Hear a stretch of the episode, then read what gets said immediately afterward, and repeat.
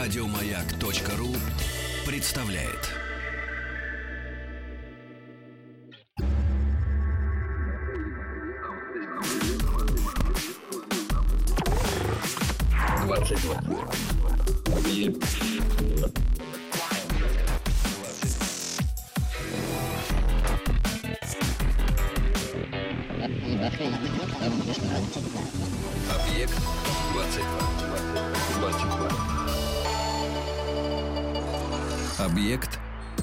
22. Ученые предположили, что наша Вселенная может находиться внутри черной дыры. Есть гипотеза о существовании некоего щита вокруг черных дыр, который уничтожает любую материю. Более десятилетия назад профессор физики из университета Агаю Самир Матур использовал э, теорию струн, объясняя, что черные дыры являются своеобразным клубком из них. Однако в ходе изучения этой теории физики пришли к выводу, что поверхность этого клубка способна испепелить все живое и неживое. И вот теперь в своем последнем исследовании Матур пришел к выводу, что черные дыры — это не убийцы, а скорее такой вид копировальной машины. Согласно новой гипотезе, объект, который касается огненной стены, этого своеобразного фаервола, становится не совсем совершенной собственной копией и продолжает существовать в виде голограммы а, по ту сторону горизонта событий. Эту теорию Матур подтвердил математическими расчетами, которые фактически развивают распространенную в физике теорию взаимодополняемости, добавив к ней идею и несовершенства копий. По мне так все понятно. Не то, что периодически в спецпроекте по истории философии в рамках объекта 22, м, в котором я, собственно, готов представить очередную серию. Здесь Евгений Стаховский, и, и тут же уже Кирилл Мартынов, кандидат философских наук, доцент школы философии Высшей школы экономики. Кирилл, здравствуйте. Доброй ночи. Да, рад вас видеть. Спасибо, что добрались до меня сегодня. Стойки. Они, да, стойки. Любимые. Есть э, у меня какие-то, боль... я честно признаюсь, какие-то больные точки в истории философии, и стоицизм, безусловно, Мгм. одна из них. Э, Вообще вот этот период, э, а, как, как бы его назвать-то, после, после аристотелевский, да, уже с э, киниками, превратившихся в циников, с э, скептиками, которые ни во что не превратились, а скептиками же и остаются, да, кто-то мы еще, эпикурейцы, безусловно. Да, эти три школы в основном. Да. Ну и вот и стойки, конечно, в конце концов, это все какие-то очень занимательные вещи, потому что, с одной стороны, к- которые, вот на мой взгляд, они же находятся в очень интересном положении. С одной стороны, позади уже остались там Платон и Аристотель, в общем, довольно серьезные умы, которые наградили столько, что и до сих пор мы пытаемся в них разобраться, да, там спустя в две с половиной тысячи лет. С другой стороны, уже по другую да, сторону всего этого дела, уже э, пошла такая христианская школа, да, пошла, пошла религиозная философия, в общем, в какой-то мере и степени. И вот эти ребята, которых э, мы сейчас вспомнили, они действительно зажаты между двумя вот этими довольно серьезными объектами, и чувствуют там себя уж не знаю, насколько уютно. Но да, про циников, э, киников, скептиков и эпикурейцев как-нибудь в другой раз, а вот стойки, конечно, парни очень э, забавные. Ну, для Ну, начала, если можно так выразиться. для начала в них есть, безусловно, нечто забавное. Об этом стоит сказать. А, Для начала стоит вспомнить, что расцвет а, школы стоиков пришелся на те времена, когда а, пика своего могущества достигло римское государство и, в частности, Римская империя, в той стадии, когда Рим уже был империей. А, Ну и сразу надо сказать, что один из трех последних великих стоиков, Марк Аврелий, собственно говоря, был во втором веке э, нашей эры э, одним из великих императоров Римской империи. И это, пожалуй, наверное, самый уникальный случай в истории мировой культуры, в истории философии, когда человек одновременно являлся крупным философом, ставшим классиком, и, с другой стороны, был реальным многолетним правителем, участвовавшим в политических интригах, военных походах, э, в общем, воплотившим, руководившим этим кру- крупнейшим государством. Э, Как раз после него начался, после того, как э, Марк Аврелий скончался, как раз начались трудные времена в Римской империи. Он буквально воплотил в себе вот эту мысль о том, что философы по Платону должны управлять государством.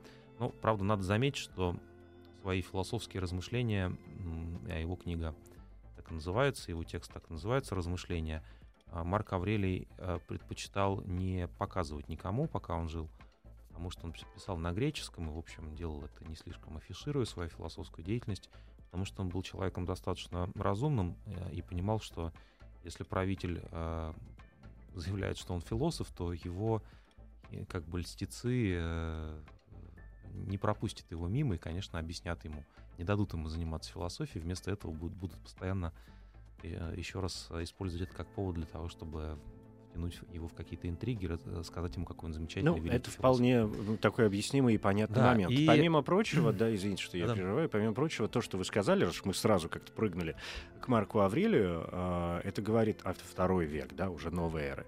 Угу. Это, среди прочего, говорит нам сразу еще и о том, что стоицизм, что стойки, уж не знаю, как школа ли, но как течение совершенно однозначно, да, в истории философии продержалось достаточно долго.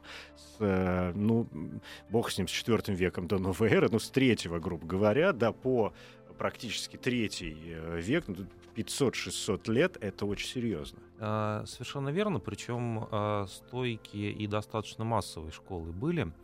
И вот из нынешней обычной такой, если мы сейчас возьмем учебник по истории философии, то там а, стоицизм будет описан как, ну, они будут названы эллинистическими философами вот этой эпохи, как раз после аристотелевской, будет сказано, что они сместили свой акцент там, а, на изучение этики, в первую очередь, о чем мы еще поговорим. А, будет сказано, что, что связано это было с тем, что, в общем, жизнь у людей была в эллинистическую эпоху непростую, войны были, там, хаос и так далее. Вот. Но э, и у нас создастся впечатление по этому учебнику, даже по очень хорошему, что стойки были э, важными, но как бы философами второго ряда. Моя вот позиция заключается в том, что это не так и что стойки, безусловно, часть великой э, западной традиции философии, причем часть м, первоклассная. А, и э, ну, первоклассность это понятие такое дискуссионное, безусловно, но э, это связано с несколькими вещами. Во-первых, стойки в какой-то момент времени были, вот из, почему мы сегодня их склонны недооценивать, они в какой-то момент времени очень сильно, с одной стороны, повлияли на христианство, особенно в части своих аскетических практик, практик поиска там, правильного образа жизни. А с другой стороны, они фактически были в наиболее таком очевидном виде ассимилированы христианами, а, смешались с ними. В общем, христиане с какого-то момента времени начали выполнять для людей ту функцию, которая, которая прежде для многих выполняла школа именно стоической философии в течение этих веков. Конечно, это не совсем точная аналогия, это стоицизм это не вполне религия или совсем не религия даже, Э, у христианства гораздо более там широкие функции и, и тому подобное, но тем не менее факт ассимиляции был. Вот. А с другой стороны, э, почему вторая, вторая причина, почему это, это важно, в, то, в том, что ранние стойки, они, конечно, э, дали очень серьезную разработку всех без исключения философских тем.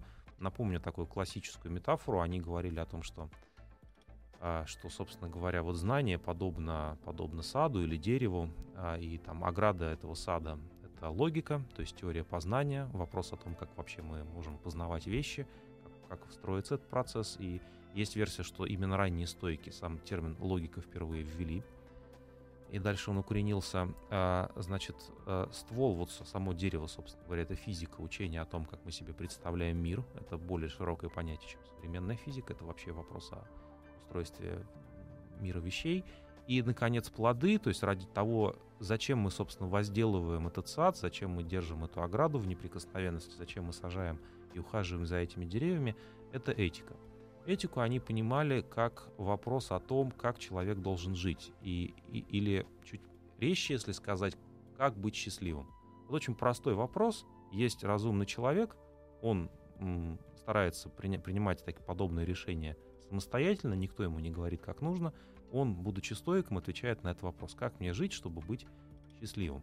И вот третий момент здесь очень важный заключается в том, что сейчас в мире, э, ну, в меньшей степени в России, больше там, в США, в Европе, но и до России это все докатывается. Есть э, достаточно такое уверенное, мощное и красивое, я бы сказал, движение – связанный с попыткой превратить стоицизм, а, вот практическую часть этого стоицизма, собственно, плоды этого сада, а, в некую современную философию, которую можно сейчас вынести за пределы университетских кафедр, где она обсуждается на, как историко-философская, и посмотреть на то, как можно идеи стоиков применить к современной современной реальности. Это вот особенно последняя часть, ну, безусловно, последняя часть, вот этот современный стоицизм, он не может существовать без какого-то серьезного историко-философского подхода, без а, прочтения классических текстов, без обсуждения всего этого. Но а, он, тем не менее, очень мощный такой. То есть действительно можно быть современным стоиком. Это очень увлекательно.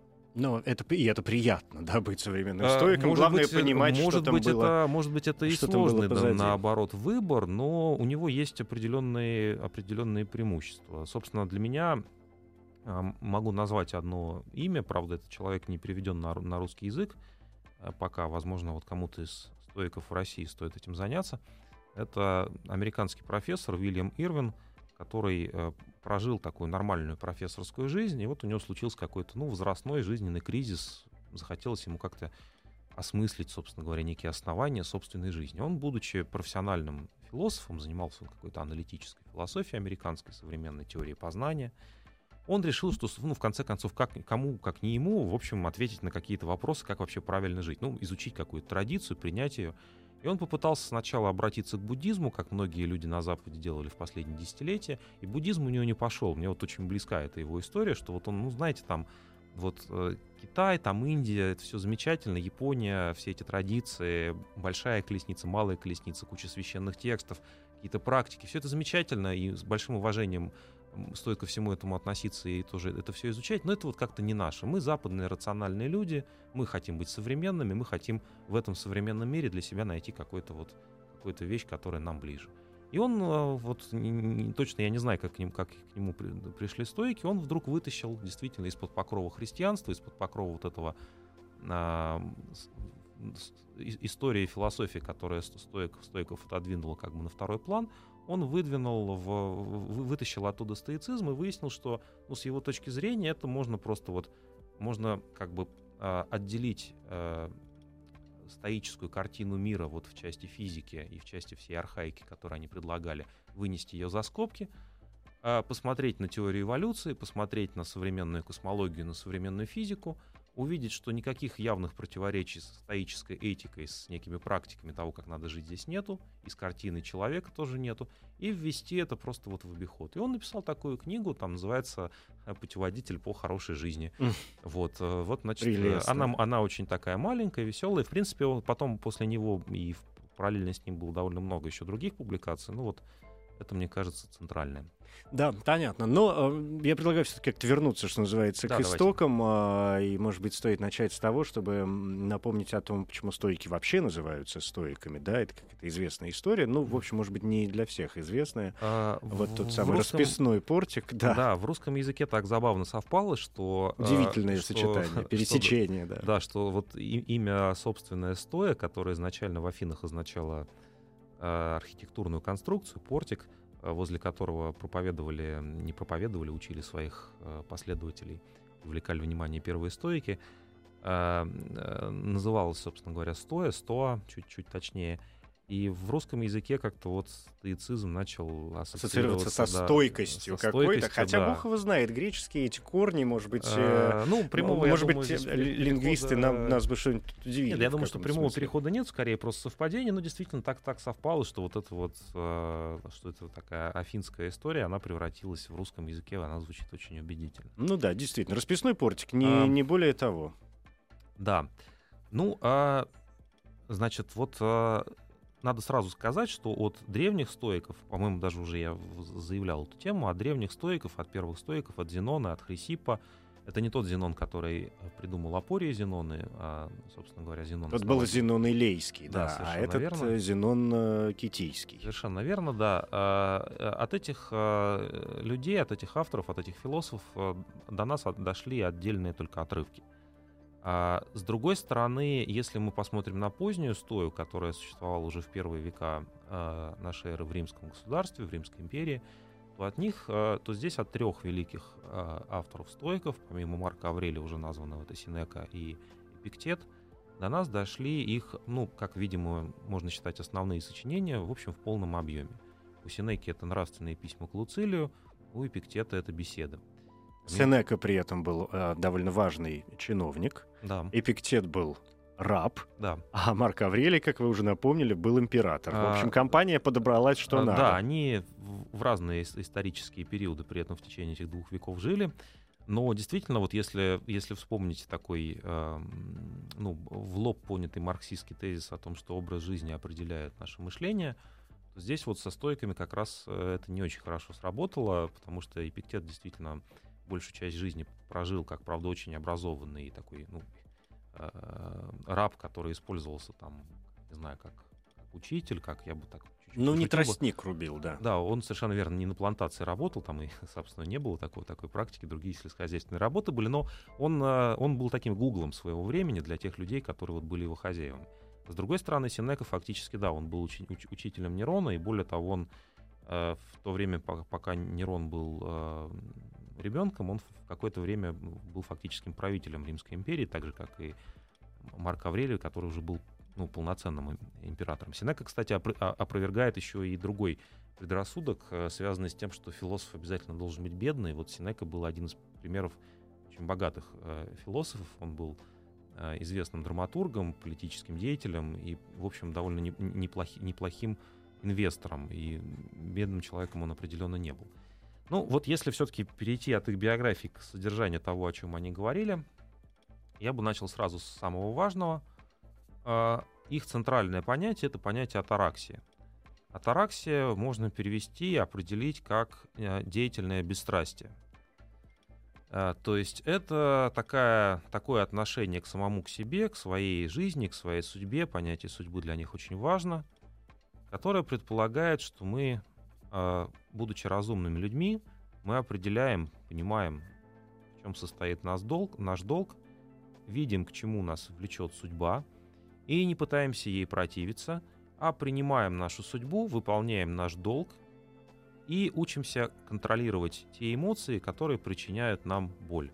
Ну, то есть и- идея стойков заключается в том, что вообще плохая жизнь человека связана не столько с его внеш... с ее внешними обстоятельствами, сколько та- к тому, как мы к ним относимся. И хорошая жизнь тоже э, связана не столько к тому, как мы, насколько мы там э, богаты, знамениты и даже здоровы, сколько к тому, как мы ко всему этому относимся. Потому что легко себе представить человека, у которого все есть и который глубоко несчастен.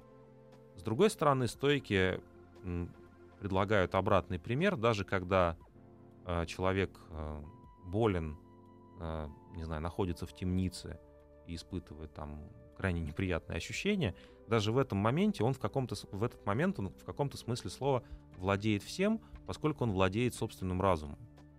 И легко себе представить ситуацию, когда у него не было бы этого разума, и, собственно, вот тогда-то ему было бы по-настоящему, по-настоящему плохо. То есть, коротко говоря, это такое, ну не то чтобы осуждение, но отрицание страстей. Совершенно верно, да, для них э, важнейшую роль играет именно описание страстей как э, чего-то, что вредит человеческой природе. Человеческая природа связана с разумом, с логосом, следовать ей а, и стремиться воплотить ее в своей жизни, это предназначение человека.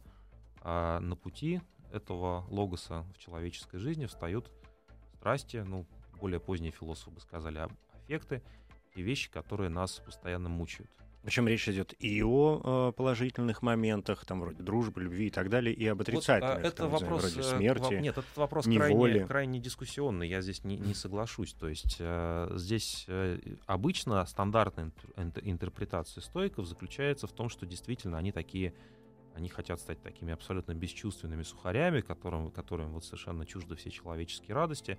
А, Можно при желании, опираясь на тексты, дать другую интерпретацию, и современные стойки, как раз вот Ирвин в частности, а, они склоняются к этой другой интерпретации. Они говорят, нет, стойки хотели сказать, что а, радость, счастье, дружба, любовь, все это людям должно быть доступно, но мы должны, должны ко всему этому правильно относиться и стараться минимизировать то хорошее, что в этом есть, и э, стараться свести к минимуму негативное Нет, наоборот, то есть эмоции. максимизировать то, что Ну, есть, и э, минимизировать Да, совершенно э, верно, да. плохое. Значит, мы, мы должны, мы должны любить и дружить и а, быть счастливыми людьми, э, э, но при этом разумными людьми, которые минимизируют те, те вредные вещи, которые в нашей жизни есть. А две главные врещ- вещи, вредные вещи это, это зависть и тревога. Вот они так, в принципе, можно свести. То, что нас постоянно Куда ж мучает. без этого? Без зависти, ты без, без тревоги. зависти, без зависти. Без тревоги-то ладно, а без зависти-то С как? тревогой тоже, тоже, то есть вот постоянное наше волнение по поводу того, что когда-то в прошлом я сделал что-то не то, и теперь все идет не так, как должно идти. Или, например, а, я тревожусь по поводу того, что произойдет в ближайшем будущем. Я тревожусь, потому что, там, не знаю, я не знаю, как другие люди ко мне отнесутся и так далее, и так далее. Вот, а, ну, а, думаю, что самое интересное, о чем здесь стоит сказать, это те техники, которые, а, которые можно найти у наших трех классических авторов для того, чтобы бороться Они как раз описывали, как достичь э, вот этого совершенно полуотрешенного Совершенно. состояния. О, Вот я все-таки я бы поборолся здесь за терминологию. Опять же, Давайте. обычные, обычные м, тексты обзорные, которые о стоиках говорят, они действительно вот говорят об, об отрешенности. Но я все-таки настаиваю на том, что это все-таки деятельное бесстрастие. То есть вот многие философы, эпикурейцы в частности, отчасти киники, даже в большей степени киники, они считали, что счастье достижимо, вообще хорошая жизнь достижима только в том случае, если мы уйдем из мира. Вот Диоген жил в бочке для этого, Эпикур там считал, что счастливая жизнь — это жизнь, проведенная в общении с друзьями там, в, каком- в каком-нибудь прекрасном саду. А стоики — это люди, из которых состоял, ну, в значительной степени, конечно, не все были стоиками там, в значительной степени вот чиновники, ораторы, а, вообще, собственно говоря, великие люди римского государства, это были стоиками, которые делали политическую карьеру, которые, которые решительно защищали те интересы, которые а, у них ассоциировались с их долгом, которые решительно шли в, в мир и доказывали там то, что вот они, в этом состоит их долг. Ну, типичным примером, к которому Синека, допустим, а, обращается, это Катон-младший, как бы деятель э, поздней республики римской. Вот они были стоиками. И Я говоря об отрешенности, видимо, действительно э, немножко не то слово, потому что я понимаю, что я хотел этим сказать. То есть я имел в виду а, вот это состояние воспитания в себе возможности. а, э, с- подавить, ну, подавить под- дурные подавить страсти. в себе дурные страсти и вообще чу- и может быть даже какие-то чувства, да, которые а, способны тебя отвлечь от жизненного пути и то есть Ну, с- вот, с- с- э, выработать в себе вот эту систему антипереживаний вот, скажем, по поводу скажем, да, а, про- тех или иных событий. Стоит привести просто простой пример, а потом все-таки вернуться к этой, э, к этой классификации техник. Вот, скажем, Эпиктет, допустим, обсуждает вопрос о том, вот человек потерял, ну, любимого, допустим, близкого ему, самого близкого для него человека. Следует ли горевать?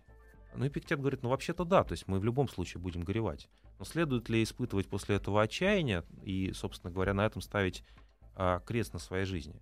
Ну, очевидно, нет, поскольку это неразумно. Мы не вернем а, того человека, которого мы потеряли, с одной стороны, и с другой стороны, очевидно, он не был бы рад а, а, так- такому исходу и для нас. И на чем в этом, в чем состоит, собственно говоря, выход? В том, чтобы мы должны, будучи стоиками, мы должны при помощи нашего разума возвращаться к тому раз за разом, что вообще говоря, могло получиться так, что этого человека в принципе никогда не было в нашей жизни. И мы не знали его, у нас не было счастья, возможности общаться с ним, а, и, собственно говоря, все то, что, все то, что, то, о чем мы сожалеем, как о потере, на самом деле это наш, а, наше гигантское достояние, это тот дар, который у нас есть и которого у нас уже не отнять. И разумный человек, он акцентируется на этом, он, он вспоминает раз за разом, что действительно, если в его жизни было что-то важное, связанное с другим человеком, то это нужно ценить. Да, это понятная история. Знаете, мне сейчас пришла такая параллель э, в голову. Мы тут как-то обсуждали Камю, ну и вообще там в рамках инициализма и всего вот этого дела, и, безусловно, вспоминали а, эту его повесть посторонней, да, Мгм. что человек, который не, не плакал на похоронах своей матери, ну, это известная повесть, его там осуждают за всякие разные другие вещи и моменты. А, и что вот где э, начинает происходить э, какое-то пересечение. В этом же есть какой-то момент. То есть, может быть, в какой-то мере и степени этот человек, да, герой этого произведения, на самом деле действительно стоически в данном случае принимал ту ситуацию, которая выпала на его долю. Понятно, что сегодня некоторые вполне себе, наверное, образованные умные люди назвали бы это уж не то, что там отсутствием какой-то эмпатии, да, а говорили бы об алекситимии, я не знаю, бы и о признаках аутизма абсолютного, да. А современный мир, вот как раз здесь мы, если, если э, обращаться к этой классификации, принятой в современном мире, такой медикализации всех этих состояний, э, при- приписывания аутизма или, может быть, обнаружения его реально. Современный мир вообще в этом смысле выстроен совершенно антистоически, потому что современный мир предполагает, что если ты э, мучаешься чем-то, некой тревогой, какой-то, каким-то горем, то ты должен обязательно пойти и выговориться, там, устроить истерику, э, пойти... Во-первых, значит, что ты жив и ты нормальный. Что ты плачешь, а, когда ну, надо нет, плакать, смеешься, смысл- когда надо вообще, смеяться. вообще современный мир предполагает, что человек не, не может с этим справиться. Речь идет причем даже не о патологических состояниях каких-то, а в принципе обычный такой средний человек не может спра- справиться со своими плохими эмоциями. Ну, для этого существует а, тут такой более спорный вопрос, то, как а, это в христианстве решалось, где есть институт исповеди, и, собственно говоря, ты должен ну, рассказать о том, что тебе плохо, и что ты там грешен, и тебе вот э, через э, священника Бог там дарует свою милость. Вот. С другой стороны, в современном секулярном мире есть фигура психоаналитика, которая выполняет эту же функцию, и мы постоянно, вот особенно в западных, э, в западных всех нарративах, фильмах, в литературе постоянно видим, как люди считают, что они единственный способ избавиться от какого-то груза, это постоянно вот э, возвращаться к какому-то внешней инстанции, там, ну, выплакаться в жилетку и обратиться к профессионалу. Ну, может быть, называется. они не так уж и не правы. Мы бесконечно А, говорим о том, что люди Вот, а, слабые, вот- и вот- нам же вот надо как-то... стойки, стойки говорят, что когда мы вступаем на эту дорожку, опять же, речь не идет не о там, патологической депрессии, а о неком э, приемлемом уровне несчастья человеческого, мы, собственно говоря, просто начинаем до бесконечности жалеть самих себя, переносить ответственность за свои собственные трудности на других людей, и это, такой, это становится таким, ну, как бы, ну, рынком, то есть мы постоянно продаем свое несчастье, или точнее, покупаем тех, кто готов наше несчастье как-то смягчать. Вот стойки говорят, нет, это, это тупиковый совершенно путь. Но да, я все-таки вернусь к этой классификации. Вот, значит, зависть и тревога. Что нужно сделать с завистью и тревогой для того, чтобы быть счастливее? Ой, подождите, я сейчас свою как-то поборю и, и да- дайте хоть глоток чаю сделать, да. Объект 22.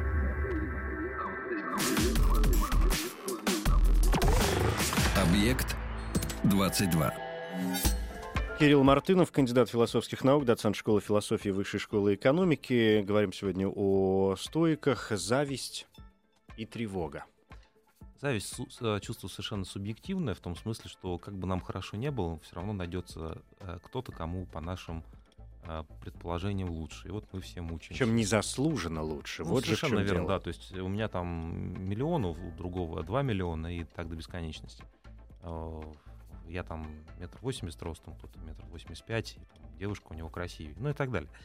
Вот, а, значит, э, стойки предлагают такую технику. Они говорят, э, надо тренироваться каждый день понемножку, думать о том, как на самом деле у нас много всего есть, как все могло бы быть хуже. Развивать воображение.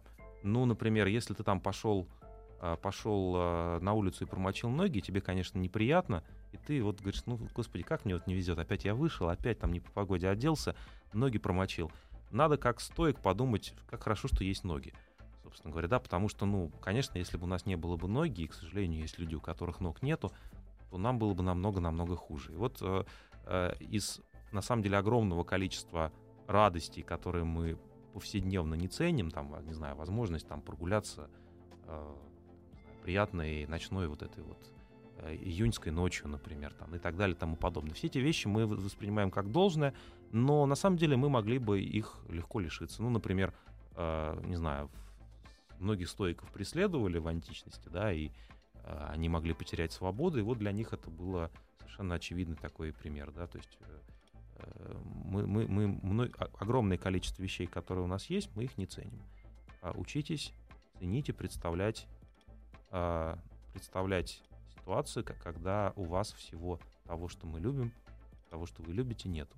И есть очень смешная история по поводу стакана, о том, что вот, ну, известная история о том, что оптимист говорит, что стакан наполовину полон, а пессимист говорит, что стакан на- наполовину пуст. И, в общем, по аналогии с ногами можно догадаться, что стойки говорят, что вообще хорошо, что есть стакан, потому что ну, как бы могло бы не быть, и было бы очень неудобно пить, и вообще... И там- вода была бы лужей, в которой мы бы промочили ноги, ну, и тут все, верно. И вот, драматургия и вот как бы это касается отношений с людьми, наших, там, нашего финансового положения, наших успехов по службе, почему угодно. А, с тревогой, значит. а, с тревогой вот какая ситуация. Стойки говорят, есть две группы вещей. Те, которые мы контролируем, те, которые мы не контролируем. А, волноваться по поводу тех вещей, которые мы не контролируем, не нужно. Надо просто, опять же, сесть и тщательно продумать, что именно мы не контролируем. Если сейчас на, на сторону Земли летит метеорит, и мы не можем его остановить, у нас нет для этого таких ресурсов, то, в общем, волноваться не о чем. А, с другой стороны, если, если я эту вещь контролирую, то я должен просто пойти и предпринять, если она действительно для меня важна, я должен пойти и предпринять э, те усилия, которые я должен предпринять в соответствии со своим долгом. И тоже волноваться не о чем. Есть, правда, вещи, которые мы частично контролируем, а частично не контролируем. Ну вот студентам я рассказываю там про ситуацию экзамена. А, ты, может быть, более-менее хорошо готов, но можешь там заболеть, или преподаватель а, попадется не очень объективный, в общем, получишь ты низкую оценку. Ну и стойки говорят, здесь правильно выбрать цель. А, в таких случаях, как экзамен или там, не знаю, спортивное состязание, очень много этих примеров, нужно правильно поставить цель. И цель должна заключаться в том, чтобы сделать все, что от меня зависит – для того, чтобы выступить хорошо на спортивном состязании, сдать хорошо экзамен и так далее. Если у тебя есть до экзамена неделя, и для тебя он действительно важен, ты должен пойти и готовиться, и так, чтобы себе через 7 дней сказать, я сделал все, что я мог. И, собственно говоря, опять же, волноваться нет причин, потому что все, что, все, что от тебя зависело, было сделано, все, что не от тебя не зависит, не зависит от тебя по определению. И вот, вот это вот, вот это вот, э, э, это, это, собственно говоря, это отличается от религии и вообще отличается от всякого рода там жизненных наставлений о том, как правильно жить, ну там эзотерики всякой и прочей, и, и всяких там вещей, связанных, распространенных там на маргинальных полях всяких, всякого бизнеса, о том, что там будьте успешными. Э, здесь ничего подобного нету, и более того, нет никакого такого очевидного решения. Просто, вот Синек говорит, в конце каждого дня, перед сном, Пять минут спрашивайте себя, думайте, посвящайте этому, думайте о том, были ли вы сегодня хорошим стоиком, какие именно вы сегодня ошибки, не грехи, не, там, не что-то еще, какие именно сегодня вы ошибки совершили, и старайтесь их на следующий день исправить. Э, с точки зрения стойков, стойком по-настоящему никто до конца не стал. То есть человеческая природа, а вот эти страсти нас все-таки тащат к тому, что мы постоянно завидовали и тревожились. Но э, так же, как человек может научиться поднимать там штангу весом 100 килограмм, начав э, с нуля, э, также и приблизиться к решению, вот к, к, к, к освобождению от зависти и тревоги и к переходу к счастливой жизни можно при помощи вот такой тренировки разума. То есть мы должны раз за разом продумывать нашу жизнь, наши обстоятельства, делать из нее разумные выводы и понимать, что вот э, плохие эмоции — это та вещь, которую мы можем, мы можем контролировать. И любопытно, что если мы вот под этим углом а, зрения откроем любой из этих трех текстов а, Синеки, Марка Аврелия и Пиктета, то мы увидим, что это все достаточно, ну, несмотря на некую архаичность стиля, это все достаточно неплохо сегодня читается. То есть они дают, в принципе, помимо каких-то обобщений, они стараются давать конкретные, конкретные советы, причем не в дидактическом ключе, а в качестве предложения подумать. Но в этом как-то обнаруживается достаточно много психологии именно. А... Это какая-то работа и бесконечная тренировка даже не, ну... не духа, а, а какого-то сознания постоянного. Да? Я, наверное, не зря вспомнил про э, какие-то вещи, которые мы сегодня приписываем там, к синдромам или к заболеваниям или э, к чему другому. Но э, психология, потому что здесь, ну, я не знаю, но ведь э, и понятно, что уже масса великих умов находила в учениях стоиков какие-то парадоксы, потому что думать о том, что есть у меня, это хорошо, могло бы быть и гораздо хуже, а хуже может быть всегда, это мы все прекрасно все понимаем. Даже когда кажется, что уже хуже не бывает, нет, все равно бывает. Возвращаясь к стакану. И страсти-то, потому что я все-таки вернусь к этой мысли о том, что надо избавляться не только от э, страстей, да, и желаний, и чувств э, отрицательных, ну, в частности, там той же зависти, да, и, и той же тревоги, но и от положительных, от любви и от дружбы, потому что, э, ну, действительно, любимый человек может умереть или уйти куда-нибудь, нет, да, нет. друг а... э, может потерять, и это значит, что наше сближение с этим человеком автоматически, то есть, получается, ну, если раскручивать всю ситуацию, значит, мы не должны допускать вообще сближение с э, а... каким-то человеком, нет, чтобы думаю, потом что... не страдать от я того, думаю, что он куда-то девается. Ничего, ну, в стойке в основном подобных вещей не предполагали. Наоборот, нужно сближаться. Это просто вот дружба это просто ча- часть э, нашего похода в мир. И, по-моему, в первых письмах э, к Луцилию Синеки очень лег- легко как раз увидеть, что стойки рекомендуют дружить, они причем рекомендуют и к дружбе серьезно относиться, и дают конкретные советы, как правильно дружить, кем может быть друг. Друг — это вот человек разумный, которому, так же, как и ты, стремящийся к разуму, и которому ты можешь полностью довериться. И как раз идея заключается в том, что ты не должен бояться. Это вот люди, которые бегут из мира, которые слабы, они боятся, они боятся любви, они боятся дружбы, они боятся получить какую-то зависимость, они боятся, боятся кого-то потерять. А здесь э, другая совершенно логика. Здесь логика того, что это все в конечном итоге ну, может быть описано как наша судьба и как наш долг. А, Потому тут, что... и тут мы приходим к моментам вообще случайного и неслучайного, того, что есть воля, и того, что есть Бог.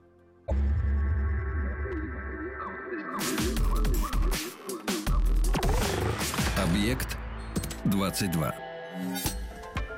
Но действительно, воля, случай, Бог, э, дружба, опять же, ну, я не знаю, конечно, дружба — это хорошо, да, и это ценно, и мы должны дружить, но не следует доводить ее до того, чтобы несчастье друга нарушало наше святое спокойствие.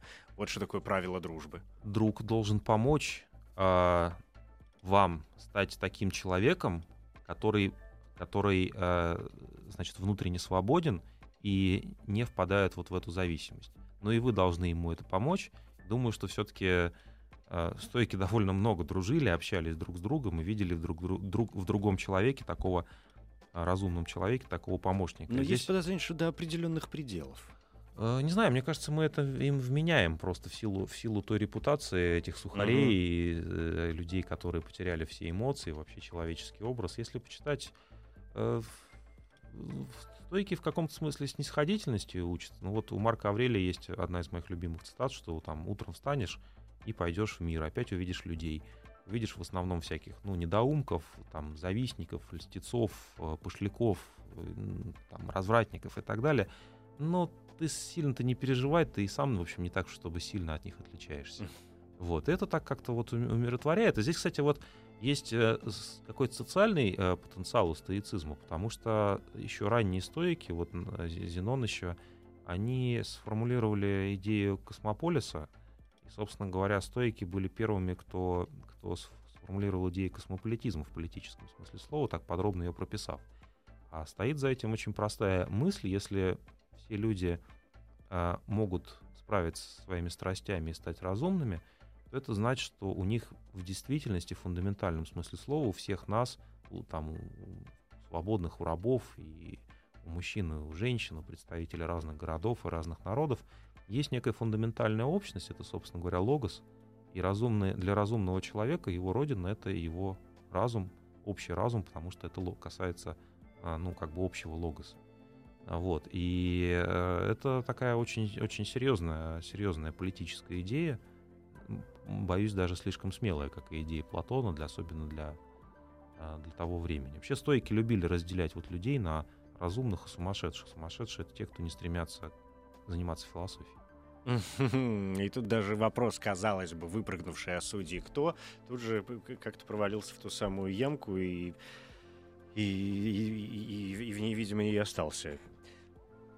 К вопросу, э, все-таки в оставшееся время, мы так как-то обронили слова, понятно, что в любой э, философии того любого времени совершенно практически все крупные умы, которых мы сегодня помним, и пытаемся знать и понимать, так или иначе обращались все равно к вопросу, я уже говорил, к вопросу воли, да, э, к вопросу случайности и, естественно, к вопросу э, божественного. Если мне не изменяет память, то, собственно, Зенон — полагал, что случайностей-то не существует как раз, да, и что в, в жизни, в природе, в, во Вселенной, ежели хотите, в, в его Вселенной, да, в природе строго определен вот тот естественный закон, и все повторяется бесконечно. Да, совершенно верно. Наша вот с вами а, встреча на радио, наш эфир, он бесконечно повторяется в сериях а, разгорающегося и затухающего логоса, такого всемирного мирного пожара. Ну, а, здесь... Это правда, у нас есть подкаст на iTunes, называется он «Мозг», заходите. Там все есть, поэтому, в принципе, это может повторяться бесконечно. А, здесь а, известная метафора есть о том, что, собственно, жизнь человека подобна телеге, которая катится вперед по какой-то дороге, И мудрец, он идет за своей телегой, а глупец, он пытается ну, куда-то убежать и сорваться, сорваться, в общем, упасть на, на обочину. В итоге его телега за собой тащит все равно, и он просто получает э, эти ушибы от, от, от нежелания следовать своей судьбе. Но э, здесь, э, вот если возвращаться опять к э, современному стоицизму, здесь возникает вопрос, насколько это применимо в современном мире, конечно, такой, как бы, казалось бы, фатализм. То есть э, раз все предопределено, то значит, собственно говоря, никакой, никакого свободного выбора нету, и, собственно, тогда зачем напрягаться, зачем какие-то слова говорить о своем долге, зачем вообще пытаться становиться лучше. А решение может быть таким, такое достаточно аналитическое, аналитический подход предполагает, что, ну вот смотрите, во-первых, а, то, куда, то, что, что там за горизонтом, да даже за поворотом у этой телеги, мы не знаем. Мы не знаем, куда она нас приведет, мы не знаем, что случится с нами завтра, и никто не знает. У человека нет способа об этом узнать, он может предполагать все, что угодно. Наши надежды не сбываются, но и наши страхи не сбываются. Кстати, эпикурейская такая тема. Вот. А это значит, что судьба открыта. С другой стороны, наше прошлое, оно неизменно. И более того, в каком-то смысле слова, наше настоящее, которое очень постоянно ускользает а, от нас, оно тоже неизменно. Вот мы сейчас находимся с вами в этой э, студии здесь, это то, что в каком-то смысле слова изменить уже нельзя. Даже если сейчас мы в сию минуту выбежим отсюда с ужасными криками, все равно наше настоящее заключается в том, что мы были в этой студии и выбегали из нее. Это, нам, это нас, извините, пожалуйста, сразу отсылает э, к тому Зенону, который не наш Зенон, да, к Зенону Илейскую с его стрелой, которая находится совершенно, в вечном движении. Совершенно верно, да. А сколько в каждый вот конкретный здесь, момент. Если да. возвращаться к этике, то, понимаете, здесь как раз это постоянное тоже, вот наше прошлое, наше настоящее человеческое, это то, тоже постоянный предмет э, зависти и тревоги. Тревоги по поводу нашего прошлого и ошибок, которые мы там сделали, и зависти по поводу нашего настоящего. Допустим, может быть, кому-то из нас хотелось бы быть не в этой студии, там, не знаю, а там где-нибудь э, на яхте в Индийском океане в, в данный момент времени. Ну, мне, например, нет. Вот. А, и, а, значит, а, фатализм стоиков, с учетом того, что мы не знаем нашего будущего, мы не знаем, куда ведет нас наша судьба, он заключается на самом деле в том, чтобы мы учились спокойно принимать наше прошлое и наше настоящее, как ту вещь, которую изменить нельзя.